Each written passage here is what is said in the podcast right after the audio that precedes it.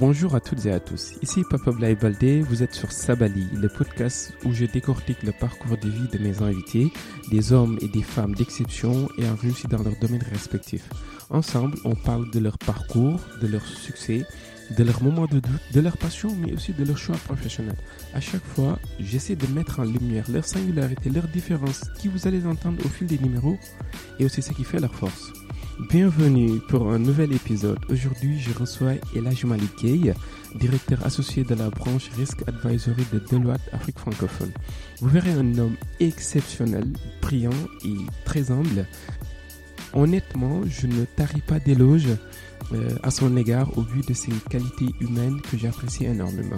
Au cours de cet entretien que j'ai beaucoup aimé d'ailleurs, on a parlé de son enfance entre le Gabon où il a grandi et le Sénégal. Ingénieur en informatique, Elaj Malik a fait sa carrière principalement dans le secteur bancaire à Dakar avant de rejoindre le monde du conseil et de l'audit. Elaj Malik est aussi quelqu'un qui porte une attention particulière sur le socle familial et des valeurs morales inculquées qui déteignent aujourd'hui sur son management. C'est d'ailleurs ce qui fonde mon immense respect envers sa personne. J'ai également beaucoup apprécié l'hommage qu'il a rendu à son papa, à son oncle maternel et surtout à sa femme qui l'aide beaucoup dans l'équilibre vie pro-vie perso. Je l'ai invité à nous faire de la vulgarisation sur le métier du conseil de l'audit et surtout sur les enjeux de la cybersécurité en Afrique francophone. On a parlé de son nouveau rôle d'associé au sein de, Deloitte et la politique RH. J'invite d'ailleurs les étudiants et les jeunes diplômés à l'écouter jusqu'au bout. Et là, je donne des tips sur les profils euh, recherchés, les missions de Deloitte et la philosophie de la firme. Lors de notre enregistrement, vous allez entendre des petits bruits de droite à gauche, rien de bien méchant, des sirènes et des klaxons de véhicules. Je me suis dit, je vais quand même les laisser. C'est aussi cela qui fait l'authenticité de ce podcast. Je vous prie de ne pas m'en tenir rigueur. Euh, une dernière chose, j'ai ajouté une petite innovation. Désormais, je prends une à deux questions d'auditeurs par épisode, une manière pour moi d'intégrer davantage la communauté Sabali. Je suis preneur de vos retours. Je ne vous en dis pas plus et laisse place à mon invité Elaj Malik. Bonne écoute. Bonjour Elaj Malik. Bonjour Papa Abdoulaye. Euh, je suis très ravi de te recevoir sur Sabali Podcast. Euh, tu es un ami, un grand frère que j'estime tout particulièrement. Euh, tu fais partie des personnalités que j'affectionne beaucoup car tu prends des valeurs humaines qui me tiennent très à cœur. Euh, comme évoqué en off, hein, euh, j'ai initié Sabali pour susciter des vocations, motiver les plus jeunes et ouvrir le champ des possibles en matière de formation et d'orientation professionnelle c'est tout naturellement que je me suis intéressé à toi et j'aimerais vraiment te, remercier pour la disponibilité car les gens qui nous écoutent ne le savent pas. Euh, ça a été difficile de, trouver un créneau, mais ce que je comprends parfaitement vu tes activités professionnelles. Donc avec ton accord, euh, mm-hmm. j'aimerais que notre entretien euh, s'articule autour de deux points, à savoir le management de grands projets et mm-hmm. aussi le recrutement. Je sais que c'est quelque chose qui est très important chez vous, de l'autre, donc on aura l'occasion d'en parler. Mais voilà, j'aimerais quand même euh, qu'on en parle. Euh, donc, si tu veux bien, Elaj Malik, je t'invite à te présenter à nos auditrices et auditeurs.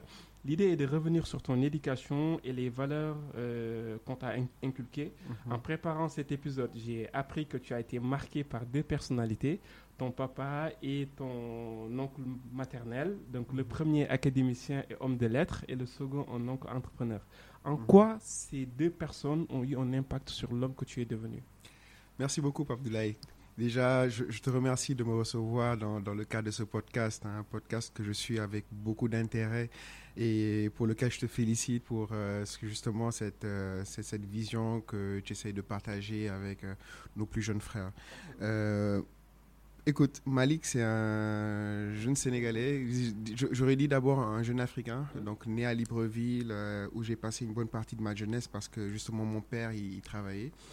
Et euh, voilà, ensuite on est rentré au Sénégal euh, depuis un, certain nombre d'années où j'ai poursuivi mes études. Au Sénégal, j'ai continué mes, études supérieures, euh, mes quelques spécialisations avant d'avoir l'occasion de pouvoir m'ouvrir au monde extérieur. Alors, euh, moi, j'ai eu un, bac scientifique, euh, un bac scientifique après lequel j'ai rejoint euh, un cursus en, téléinformatique mhm. qui a duré à peu près 4 ans. cursus très intéressant. C'est vrai que euh, la question s'est posée si oui ou non il fallait aller à l'étranger ou plutôt continuer au, Sénégal. Mais pour moi, euh, une opportunité s'est présentée de, de, rester. Il y a eu plusieurs autres éléments de contexte, mhm. mais je ne regrette pas aujourd'hui d'avoir pu euh, faire mon bonhomme de chemin au niveau du Sénégal, côtoyer les réalités locales et aussi avoir l'occasion, après ce cursus-là, de pouvoir intégrer ma première entreprise, l'Agence de l'informatique de l'État du Sénégal.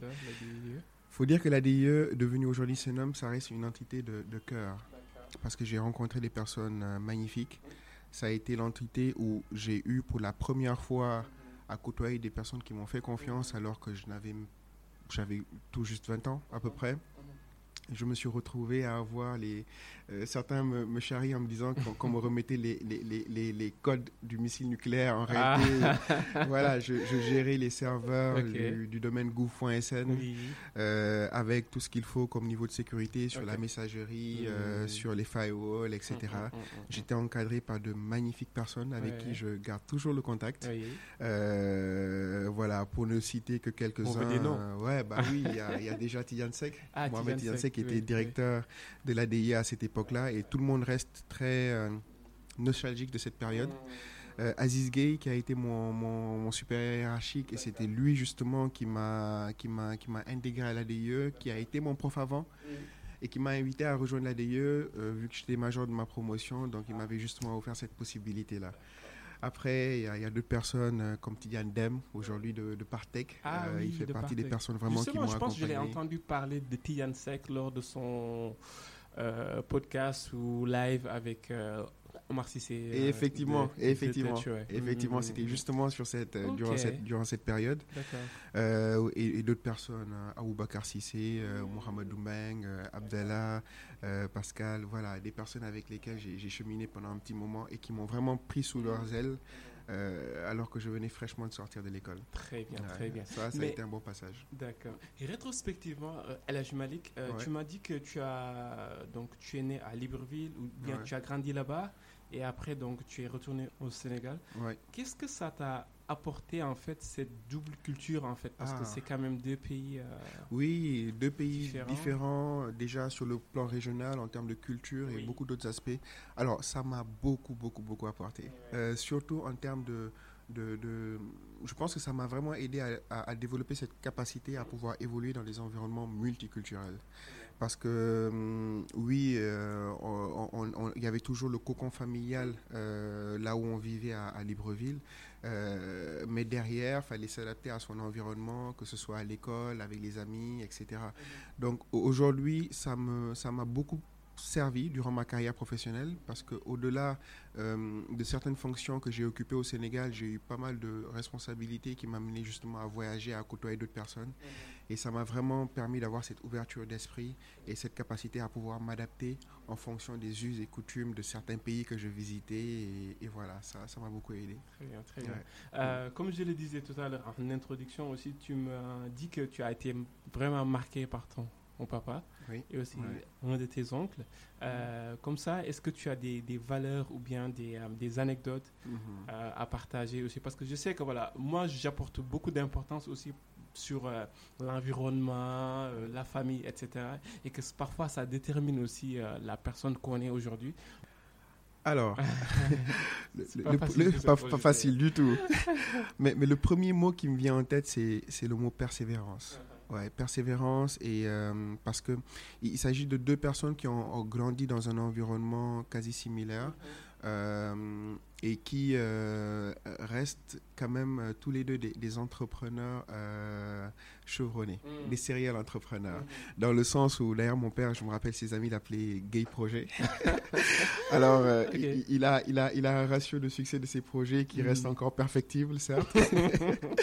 mais mais, mais j'ai été hautement séduit par sa capacité à, à vouloir justement s'impliquer pour sa communauté.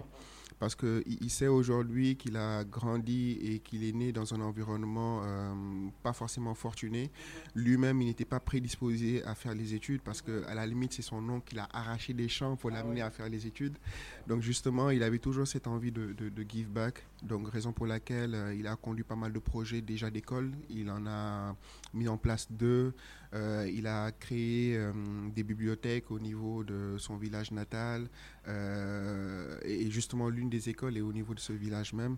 Voilà, donc il reste très impliqué en tout cas dans, dans l'animation de cet écosystème éducatif à travers ces, ces différents projets-là. Mon oncle, oui, ça reste quelqu'un qui m'a énormément marqué, lui aussi, par lui son sens de la famille. Mmh. c'est quelqu'un qui euh, très actif dans son activité entrepreneuriale. Il, s'est lancé très tôt dans le domaine du BTP.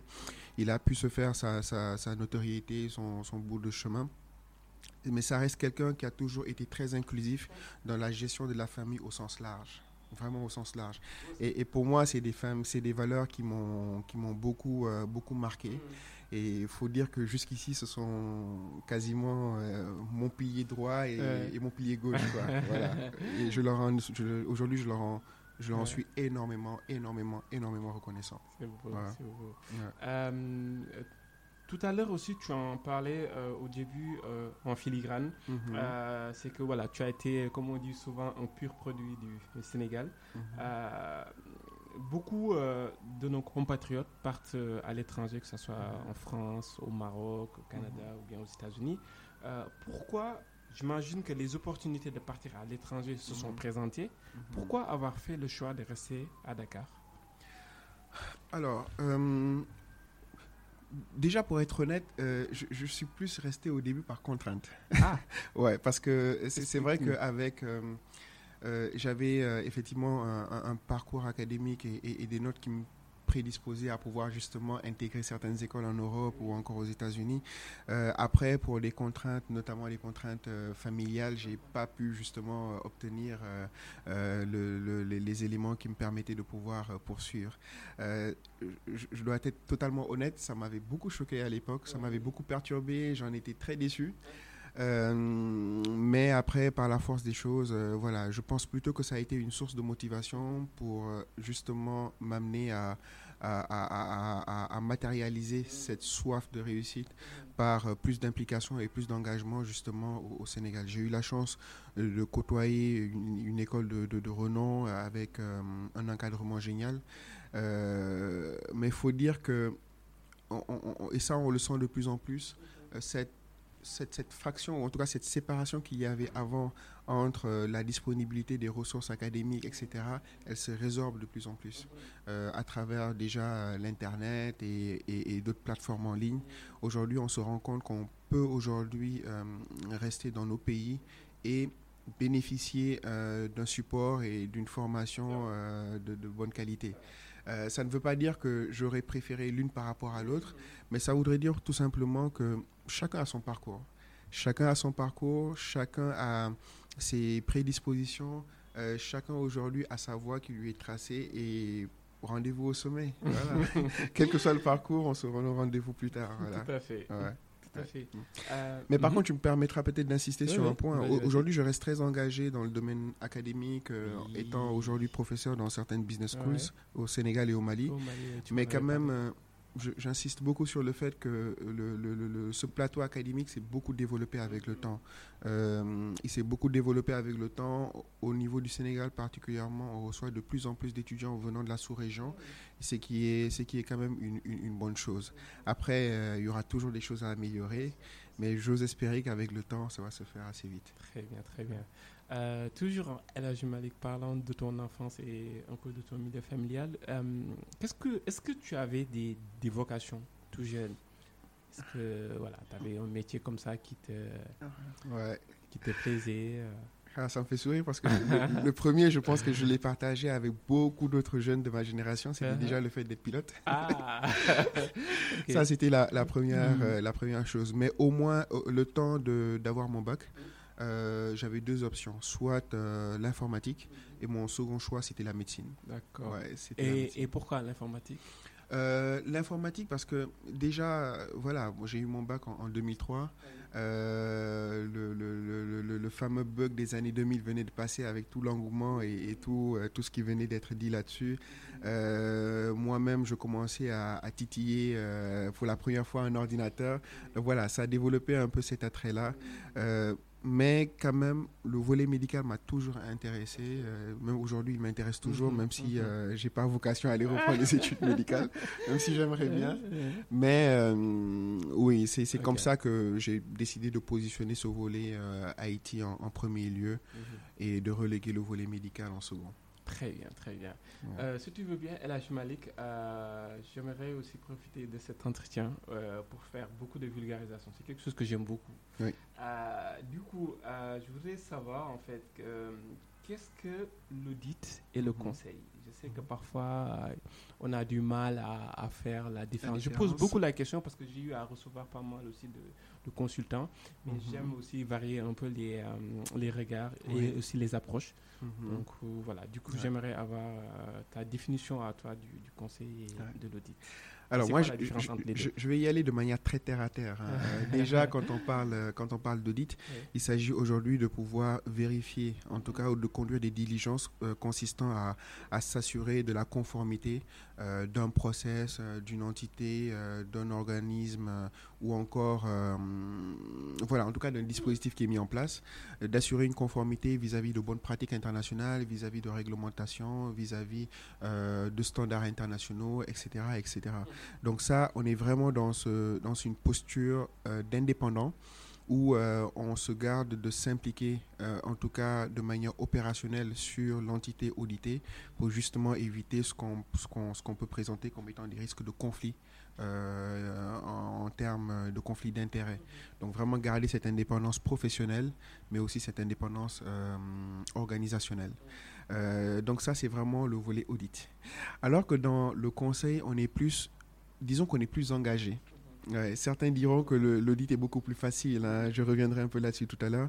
Mais dans le conseil, c'est vrai, on est beaucoup plus engagé dans la mise en œuvre, dans l'opérationnalisation du dispositif, euh, le, le support qu'on peut surtout accorder à nos clients. euh, et ça peut être de formes diverses. Euh, Aujourd'hui, un client peut tout simplement avoir besoin d'améliorer son niveau d'excellence opérationnelle. Un client peut avoir besoin de renforcer son niveau de maturité sur le volet cybersécurité, euh, etc., etc. Donc voilà, c'est c'est vraiment deux approches qui sont totalement différentes, deux approches qui sont incompatibles et euh, deux approches qui imposent des postures différentes en fonction de celle pour laquelle on s'est engagé. Après, il y a un point important, c'est qu'on peut se retrouver euh, à faire les deux, c'est-à-dire euh, alterner des missions d'audit et des missions de conseil, mais ça demande une forte capacité de d'arriver à, à changer d'état d'esprit, à changer de posture en fonction de la posture du moment. D'accord, Ouais. ok. Bah justement, comme tu disais tout à l'heure, euh, donc c'est cette capacité à pouvoir donc switcher rapidement. Euh, donc euh, qui dit ça, bah dit donc des ressources humaines. Donc j'aimerais aussi savoir en fait vous sur quoi vous vous basez pour euh, recruter vos talents. Je sais que c'est Mhm. quelque chose de très important. Ouais. Et, euh, ça fait partie de la culture de l'entreprise aussi. Mhm. Euh, donc voilà, toi aujourd'hui en tant Mhm. qu'associé, bon, on y reviendra après. Voilà, c'est quoi votre politique RH au, Alors, au sein de Deloitte Nous, c'est clair, hein, et c'est le cas de la plupart des cabinets, euh, que ce soit au Sénégal, en Afrique ou dans le monde, c'est vraiment l'attrait des talents. Parce que n'oublions pas que nous vendons des prestations intellectuelles et euh, nous, devons de proposer à nos clients des prestations vraiment de très très haut niveau. Et là, pour ce faire, on est obligé d'avoir dans nos équipes des personnes euh, extrêmement performantes euh, techniquement. Mais pour moi, au risque de te surprendre, c'est pas forcément le point que je mettrais en premier. Ouais, c'est pas forcément le point que je mettrai en premier. Pour moi, il y a d'abord un élément essentiel, c'est l'état d'esprit de la personne. Est-ce qu'aujourd'hui, il s'agit euh, d'un collaborateur ou d'une collaboratrice à même de pouvoir évoluer dans un environnement euh, d'équipe, euh, d'être vraiment team player, d'avoir l'état d'esprit assez fédérateur qu'il faut, ne pas être vraiment quelqu'un qui va plutôt, voilà, quelqu'un qui va plutôt façonner que de créer des clivages? Ça, c'est extrêmement, extrêmement, extrêmement important pour moi. Après, euh, l'expertise, on peut toujours euh, l'approfondir, le développer, mais en ce moment-là, il faudra vraiment que ce soit quelqu'un qui soit dans les prédispositions euh, comportementales pour pouvoir justement arriver à capitaliser dessus. Donc ça, c'est extrêmement important. Et justement, donc parlant de, de profil, euh, puisque je sais que voilà, il y a beaucoup d'étudiants qui nous écoutent, euh, des jeunes diplômés aussi. euh, Est-ce que tu as comme ça quelques exemples de, de, de missions de conseil et d'audit Mhm. qui pourraient peut-être intéresser les personnes qui nous écoutent? Alors, je, je vais peut-être commencer par un sujet qui me- qui m'interpelle particulièrement, c'est tout ce qui est audit et conseil en système d'information. Déjà, il faut, faut dire que nous avons eu la chance, hein, que ce soit au Sénégal et dans beaucoup d'autres pays, de former euh, avec le temps beaucoup d'excellents informaticiens. Franchement, on, a eu de très très bons informaticiens qui développent aujourd'hui des, systèmes et mettent en place des systèmes euh, qui s'exportent bien et qui permettent vraiment de faciliter la vie euh, soit à des entreprises mais aussi aux citoyens lambda. Sauf qu'à un moment donné, on a dans certains cas tellement fait focus sur le côté fonctionnel qu'on a obéré, obéré le volet euh, sécurité et le volet contrôle. Et, c'est là où ça peut être intéressant vraiment pour euh, des cabinets comme les nôtres de pouvoir euh, aider euh, ces entités, ces organismes à pouvoir avoir un certain niveau de confort sur le niveau de sécurité de leur plateforme, par exemple, ou encore le niveau de conformité vis-à-vis à- vis-à-vis de, règlements ou en tout cas de normes internationales. Donc ça, c'est extrêmement intéressant. C'est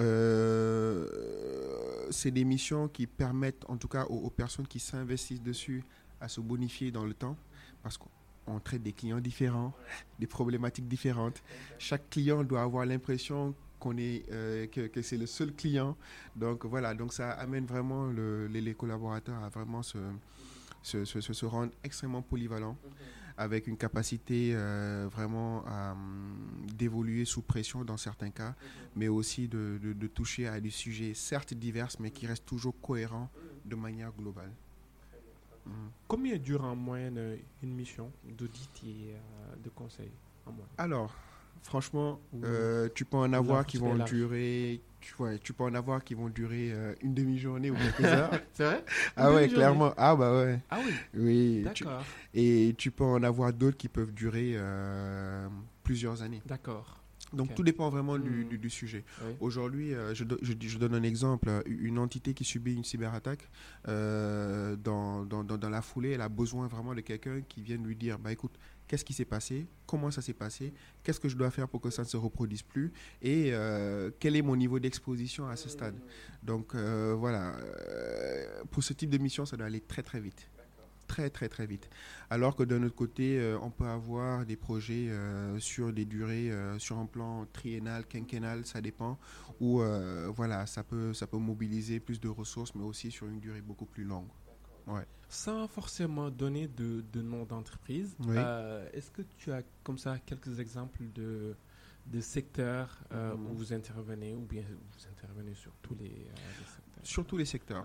Aujourd'hui, sur tous les secteurs, parce qu'il faut dire aujourd'hui qu'avec le temps, euh, la quasi-totalité, pour ne pas dire la totalité des entreprises ont développé une forte dépendance vis-à-vis des systèmes d'information. Euh, euh, Aujourd'hui, il y a beaucoup d'entreprises qui évoluent dans des environnements multisites. Beaucoup d'entre elles manipulent des mannes d'informations ou de données extrêmement importantes. Donc, compte tenu vraiment de ce, de ce, de ce contexte-là et de ce, de, de ce niveau de dépendance qu'il y a eu vis-à-vis des technologies, il faut dire que ça, ça dépasse vraiment euh, les frontières qu'on pourrait retrouver d'un secteur à un autre. C'est une problématique de tous et de, de toutes les organisations aujourd'hui. Ouais. Très bien, très Ouais. bien. Euh, dans un précédent épisode, euh, un Mhm. invité manager qui travaille dans le, dans le monde de la finance et du Mhm. mobile money Mhm. euh, me disait que un manage, manager une équipe, euh, Mhm. souvent jeune, c'est euh, savoir canaliser les énergies pour euh, tirer les meilleurs de chacun et faire de sorte qu'elle, donc l'équipe, soit épanouie. Euh, Mhm. justement, j'aimerais dans un premier temps que tu nous partages, toi, ta, ta vision du management et comment on fédère une équipe avec toutes les difficultés que cela implique, à savoir donc les différences de, de profil, les personnalités, la gestion des conflits aussi. Absolument. Alors, c'est une question euh, assez difficile parce que c'est vraiment à traiter au cas par cas, mais, mais moi, ma posture, c'est le management par l'exemple. Ouais, c'est vraiment euh, mon, cheval de bataille. Euh, J'essaye aujourd'hui de, de, de, de, de- rejoindre hein, d'ailleurs un des principes que nous avons chez Deloitte qui est le fait de, lead the way. Donc voilà, montrer l'exemple et ensuite les autres suivront. Mais il est clair qu'aujourd'hui, qu'avec euh, surtout euh, la, la- la génération de recrues que nous avons, euh, ils sont extrêmement performants euh, extrêmement bourré d'énergie à, canaliser.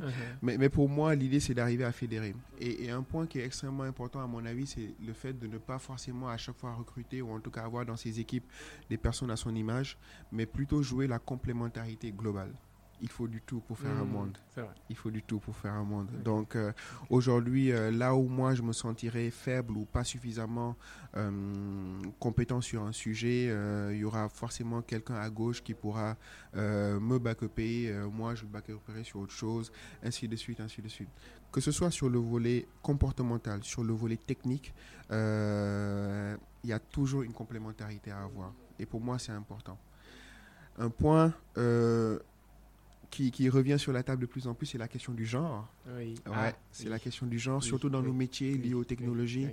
Euh, et ça aussi, on, s'efforce pas mal euh, d'arriver à créer un, petit équilibre mhm. entre, mhm. entre, entre, ces personnes-là. Mhm. Aujourd'hui. c'est facile? Pas simple. Mhm. C'est pas simple. Euh, c'est pas simple dans le sens où euh, souvent on se rend compte, et c'est maintenant qu'on voit le, le, retour du bâton, sur certains métiers qui peuvent être d'ordre scientifique ou technologique, on a plus un attrait euh, des, des, des, hommes plutôt que des, que, que, que des dames. Par contre, ça change. Ça change, ça change. Aujourd'hui, moi, je suis très, très, très content d'avoir dans, dans, dans, nos équipes. Aujourd'hui, je travaille avec quatre autres managers. Euh, deux garçons, euh, deux dames. Et, aujourd'hui, euh, ces deux dames-là, elles nous apportent une manière de voir les choses, une manière de percevoir les choses qui est totalement différente de celle qu'on aurait pu avoir à trois. justement, parlant de recrutement et aussi de chiffres, aujourd'hui, Deloitte, en quelques chiffres en Afrique, c'est quoi? Alors, euh, Deloitte dans le monde, hein, c'est un peu plus de, 50 milliards de dollars US euh, à travers de, en termes de chiffre d'affaires euh, mondial. Mais si je prends le cas euh, qui nous concerne un peu plus de, de Deloitte en, Afrique francophone, il faut, dire que c'est 19 pays. 15 bureaux avec 55 associés que j'ai eu le plaisir et l'honneur de rejoindre ah, récemment. On y reviendra. Merci. et en termes de collaborateurs, on tourne autour de 1500, 1500 euh, collaborateurs à travers la région. D'accord. Il faut dire que c'est. En Afrique de l'Ouest euh, Non, non, en, Afrique francophone. en Afrique francophone, donc on, couvre les, les, trois régions, mm, mm. que ce soit le Maghreb, mm, donc l'Afrique du Nord, euh, l'Afrique de l'Ouest et l'Afrique centrale. une superbe aventure, une superbe aventure extrêmement passionnante avec son, son, lot de, de, de, de, péripéties, mais aussi de moments de joie euh, qu'on partage avec, euh, avec l'ensemble des membres de l'équipe. Ouais. Très bien, très bien. Mm. Euh, Elaj Malik, euh, quand on est leader dans un domaine, comment on se remet tous les jours en question et, motiver, et, et, aussi se, se, motiver davantage? Car être leader, c'est quelque chose, mm. mais le rester, c'est beaucoup plus difficile en fait. Alors, cette question, je vais y répondre selon deux axes. Euh, d'abord, l'axe euh, collaborateur.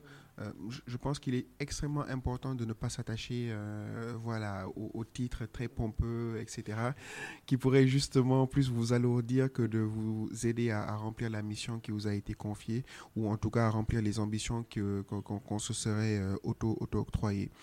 Euh, ça, c'est extrêmement important. Et pour s'y aider, je, vais un peu répéter le conseil euh, qu'une collègue euh, associée m'a donné y, a, il y, a, quelques mois.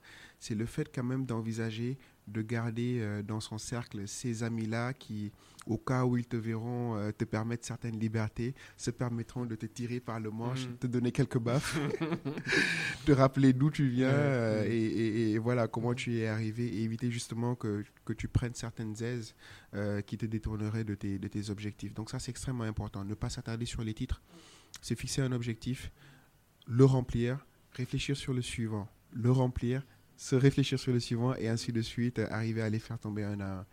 Le, second axe, c'est surtout en tant que firme. C'est vrai qu'aujourd'hui que Deloitte est, cabinet, aujourd'hui un cabinet de renom qu'on compte parmi les Big Four du monde. Euh, aujourd'hui, nous avons un ranking à continuer à colporter aussi dans le continent. Mais pour nous, euh, la principale vocation, c'est de pouvoir assurer à nos clients un service de haute facture un service de qualité et vraiment apporter notre contribution justement au, développement du, continent. Et c'est là où justement où on, essaie de se démarquer de la plupart des fibres, des firmes, des firmes internationales. Comme tu le vois, hein, aujourd'hui, nous avons, euh, c'est vrai, un nom euh, international qui, qui sonne euh, de assez bien. De beaux locaux, bah, merci. Mais ça reste une population africano-africaine pour régler les uh-huh. problèmes des Africains. Et ça, c'est extrêmement, extrêmement hmm. important. du coup, ouais, je vais aussi parler un peu de ton poste. Tu l'as un peu brossé, mais aujourd'hui, voilà, peux-tu nous expliquer le, le poste que tu occupes? Les enjeux et les difficultés que tu, que tu rencontres au quotidien. Mhm.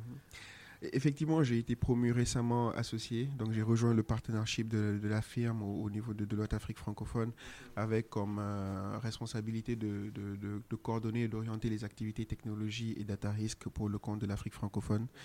Euh, au Sénégal, je, je, suis les, je suis responsable de la ligne de service Risk Advisory. Donc, il s'agit d'une ligne de service qui, au-delà euh, des aspects liés aux risques technologiques, aux risques cyber, aux risques liés à la donnée, s'occupe aussi des sujets liés aux risques réglementaires, aux risques financiers et, aussi à tout ce qui est développement durable. Alors, euh, c'est effectivement une promotion que j'ai prise avec beaucoup, beaucoup, beaucoup d'humilité et, je, et, aussi de, de, euh, ça vient avec sa dose de, stress quand même, il faut le mhm. dire, parce que c'est un engagement assez, assez lourd. Euh, de pouvoir être porté euh, associé d'une ligne de service. Après, j'ai quand même la chance de rester dans une certaine continuité avec euh, la même équipe. Ça, c'est extrêmement important. Cette équipe cette même équipe qui est, qui bourrée, bourrée, bourrée d'énergie, bourrée d'ambition, mais extrêmement compétente, qui aujourd'hui euh, m'aide beaucoup à, pouvoir euh, remplir nos, nos, différents objectifs. Et ça, c'est extrêmement important. Et tu vois, pour revenir un peu sur l'une des questions que tu as posées tout à l'heure par rapport au, à l'équipe, au recrutement, etc. Moi, je suis très très fier hein, de ce qu'on a pu bâtir avec mes collègues jusqu'ici parce que euh, on, essaye autant que faire se peut de, développer justement cette force de frappe globale et non pas se concentrer sur des individualités. ça, c'est extrêmement, extrêmement important. Écoute, je ne vais pas lâcher le, morceau. Hein, tout à l'heure, tu l'as dit. Euh, c'est l'information, en tout cas, qui nous a tous ravis. Euh, pas plus tard qu'avant-hier, donc j'ai discuté avec Abdelhad Diagne, ah. de, de En effet. Euh, qui te passe le bonjour et qui a été très ravi aussi. Il, ah a dit euh, Tu as réussi là où ils ont eux échoué. Non, et, non. et donc, euh, tu en as parlé tout à l'heure, mais voilà, en termes tu l'as dit que donc ça vient avec aussi tout ce qui est donc développement de la vision stratégique de la mhm. firme, en tout cas au niveau de, de l'Afrique francophone. Mais qu'est-ce que cela implique comme, euh, comme responsabilité au jour le jour, en fait. Mhm. C'est juste pour, voilà, mhm. avoir euh, une sorte de topo de ta... à quoi ressemble euh, une journée type de LH Mali. Ouais. Déjà, je, retourne le bonjour à Michal. C'est effectivement une des personnes avec qui j'aime énormément échanger, autant sur le plan professionnel que sur le plan personnel. Alors, au, au, jour le jour, il faut, faut, reconnaître que le rôle d'associé, il peut aujourd'hui impliqué d'être beaucoup moins engagé euh, sur un certain nombre de dossiers, en tout cas sur le volet opérationnel. Mm. Parce qu'après, l'idée, c'est de mettre en place une pyramide d'équipe qui permettra à des managers, des senior managers, des directeurs mm. de pouvoir assurer un haut niveau de qualité technique euh, des dossiers. Aujourd'hui, en tant qu'associé, on est beaucoup, beaucoup, beaucoup dans le pilotage, dans le pilotage stratégique, dans le pilotage euh, opérationnel, mais aussi dans le développement de l'activité, mais aussi dans la représentativité de la firme. Donc ça, il faut, il faut, il faut, il faut le, il faut, il faut l'intégrer. Donc, on, verra hein, dans nos métiers certains qui ne sont pas forcément intéressés par ces sujets-là, qui veulent vraiment rester técos euh, dans, la, dans la technique. Et pour ça, dans certains cas, il peut avoir un parcours d'évolution qui leur soit, dédié. Mais aujourd'hui, euh, voilà, c'est ça. Servir de sentinelle, euh, donner les grandes orientations, réfléchir sur les grandes orientations, donner le cap, donner l'exemple, mener l'équipe et ensuite, voilà, l'amener à bon port. Très bien, très bien. Euh, Malik, tu as abordé deux points tout à l'heure qui ont attiré mon attention. Euh. C'est euh, quand tu parlais un peu de, de la business line de Risk Advisory, mhm. euh, tu as parlé de cybersécurité et de développement durable. Et c'est ce qui m'amène en fait à te faire écouter une question mhm. d'une auditrice On l'écoute. Bonjour Pam Malik, je me permets de te poser cette question, si tu me le permets bien sûr, et pour avoir également ton avis euh, sur les dix prochaines années, et bien sûr sous l'angle de la cybersécurité, comment l'Afrique pourrait tirer son épingle du jeu de manière stratégique et tactique au vu de l'état actuel de la menace cyber? Merci beaucoup Nanding pour cette question, euh, extrêmement difficile. Hein extrêmement difficile. Mais pour moi, il y a, le premier point qui, pour moi, est extrêmement important, c'est le fait de miser sur le facteur humain. Euh, la, formation euh, de ces professionnels de la cybersécurité. Je pense qu'il faut qu'on ne manque pas le coche. Euh, si je prends le cas du Sénégal, hein, on est vraiment dans une société du masla et du graoul. et, malheureusement, c'est cet état d'esprit qui nous amène à, un peu nous montrer moins rigoureux sur certains sujets, alors qu'aujourd'hui, on voit que euh, la, cybersécurité, c'est un tout. Et il ne faudrait absolument pas qu'il y ait un maillon faible qui risquerait euh, de, fragiliser euh, le, dispositif. Donc, miser sur les hommes avec un grand H, donc les former convenablement, même s'ils ne sont pas du métier, arriver à ce qu'ils aient un bon niveau de sensibilité sur les questions de cybersécurité pour éviter justement de constituer justement le maillon faible qui risquerait de porter préjudice au dispositif. la formation, euh, notamment académique. Euh, on a pas mal d'écoles et de business schools euh, qui investissent là-dessus. Au Sénégal, nous avons la chance quand même d'avoir justement ce, ce, centre régional en matière de cybersécurité qui fait son petit bout de chemin. Et ça, il y a, vraiment de quoi s'en réjouir.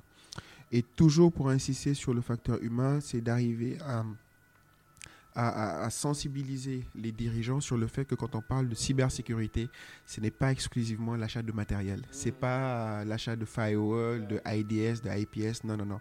Ça va bien, bien, bien au-delà. Bonne pratique. Euh, bonne pratique, sensibilisation, euh, mise en place de certaines règles, euh, d'une organisation. et ça m'amène justement au deuxième point que je vois après le facteur légal. C'est le fait d'avancer beaucoup plus rapidement dans la mise en place de cadres, de cadres sur le plan légal, euh, sur le plan réglementaire. Euh, aujourd'hui, sur le plan légal, euh, on, a vu l'avènement avec la Convention de, Malabo.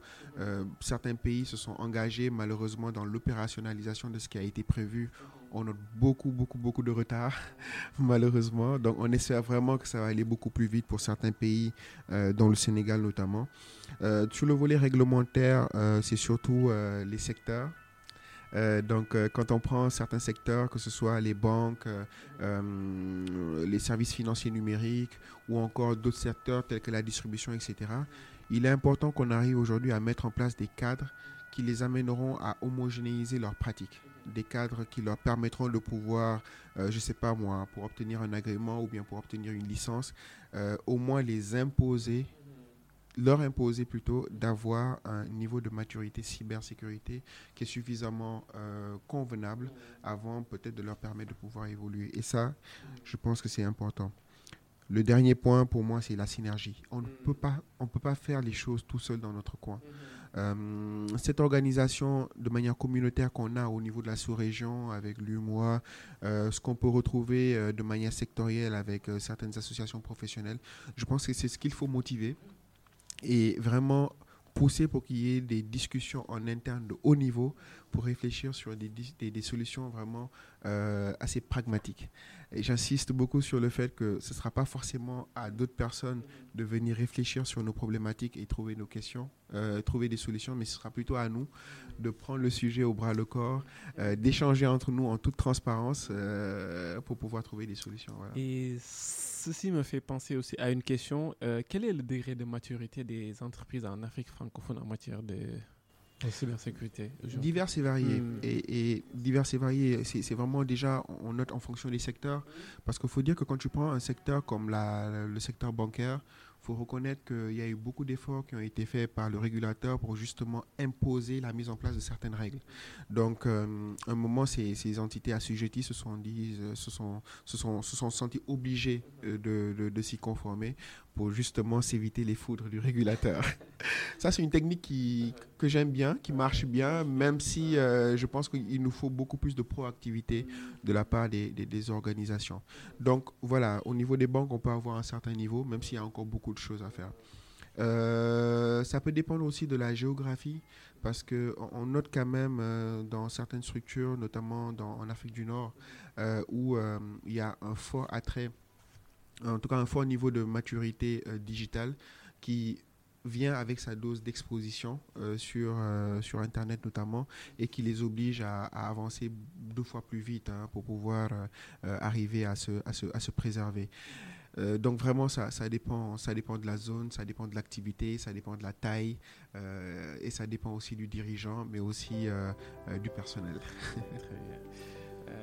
alors, Elaj Malik, on va aborder la, partie, la dernière partie du podcast qui est la plus fun. donc c'est une question cliché, hein, mais quand on est à un certain niveau de, de responsabilité, comment allier vie professionnelle et personnelle? Euh, une célèbre podcasteuse euh, que j'aime beaucoup euh, a fait une excellente analyse dessus en disant que les deux se nourrissent et que selon elle, il n'y a pas de, frontière en fait entre la vie professionnelle et la vie perso. quelle est toi ton, ton analyse fine sur cette dualité entre vie perso et vie pro? Je suis, je, suis, je suis 100% en phase avec ce qu'elle a dit. Ah. Euh, euh, moi, je compléterai en disant qu'en réalité, euh, surtout quand on est dans un cabinet et, qu'on offre des, prestations intellectuelles et voilà, et avec le rythme auquel on, est, on est assez confronté, ça devient en réalité un style de vie. Hmm.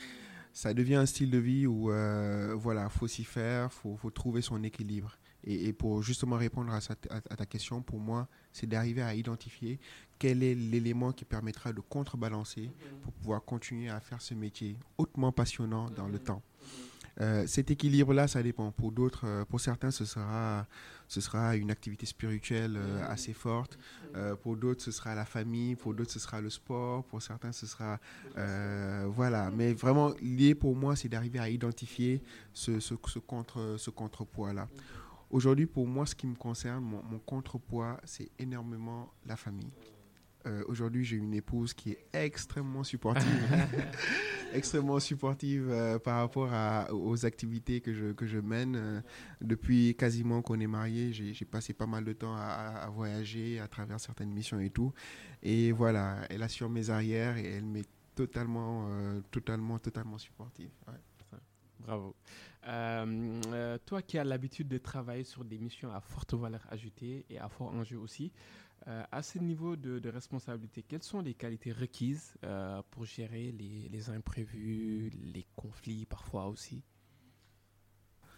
Pour moi, il faut, il faut déjà faire preuve de beaucoup d'agilité, mmh. pas, ne pas se montrer très rigide. Hein. Moi, par nature, je suis quelqu'un d'assez carré dans mon ah fonctionnement. ouais, d'assez carré dans mon fonctionnement. Je pense que c'est l'une des choses que j'ai appris vraiment à essayer de développer. Donc, ne pas, euh, voilà, se permettre des fois qu'il y ait des risques, se permettre des fois que certaines choses ne marchent pas. Euh, se montrer suffisamment agile pour pouvoir ensuite euh, s'adapter à certaines situations. Ça, je pense que c'est très important. Après, derrière, euh, bien au-delà de ce que nous dirons beaucoup de livres en développement personnel, etc., moi, je pense qu'il faut plutôt se concentrer sur l'humain. se concentrer sur l'humain, gérer l'équipe convenablement, les traiter comme certains diraient les traiter comme nous, on souhaiterait être traités. Mais moi, je dirais plus les traiter comme eux, ils souhaiteraient être traités. C'est important parce qu'aujourd'hui, on rencontre parmi euh, les équipes certains qui ne sont pas forcément dans une... Euh, en fait, le, style managérial ne peut pas être le même pour tout le monde. Il y aura des ajustements à faire.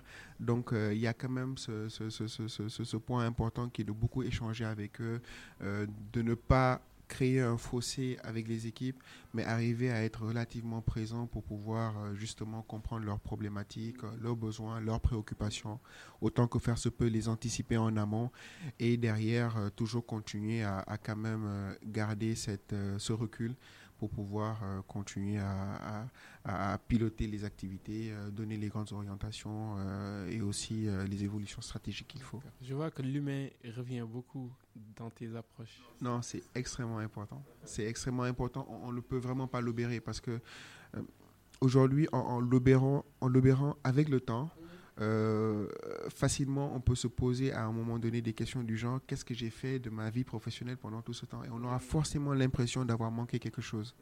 Et, malheureusement, c'est justement le scénario que tout professionnel doit s'éviter. Être à un stade de sa vie où il se dit bah, est-ce que j'ai bien fait? Euh, et ne pas forcément avoir d'options pour pouvoir corriger éventuellement.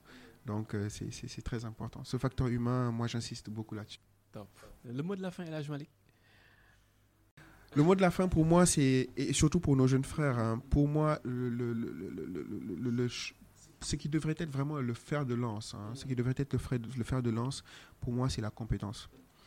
Arriver à, à développer une expertise technique extrêmement pointue dans, dans, dans le métier que l'on que l'on fait.